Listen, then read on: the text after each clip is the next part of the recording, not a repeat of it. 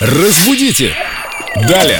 Вот уж чем-чем, а костно, или, подождите, костно язычием Виктория Полякова, наш культуролог, знаток русского языка, не отличается. Вика, привет! Привет, ребят. Вика. Так как правильно, костноязычный или костноязычный? Или еще моя версия козноязычный язык, который плетет козни. Ух ты, какая интересная версия. Такого не слышала, но мне кажется, ее стоит добавить в словари. А возвращаясь, Семен, к твоему вопросу, конечно, косноязычный. Без «т». А, да, да, без Т. Без Т вот в слове «косно», потому что часто думают, что оно произошло от слова «кость», так как язык без костей, и вот, мол, косточек там нет и, или есть. А вообще-то оно произошло от слова «косность», устаревшее слово, означающее медлительный, такой малоподвижный, и как раз и имелось в виду, что ленивый такой язык, косноязычный, что-то там вечно спотыкается, лентяй такой. Оттуда произошло это слово. Мы не проверяем его словом «кость». То есть с плохой артикуляцией нужно больше этим языком работать, ну,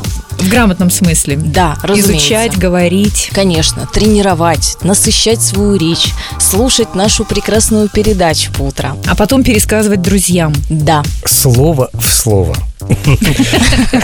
Это еще и память потренируется заодно. Столько положительных моментов, столько выгоды можно получить из одной программы «Разбудите далее». Спасибо, Вика, и спасибо, Семен, за такой шикарный вопрос.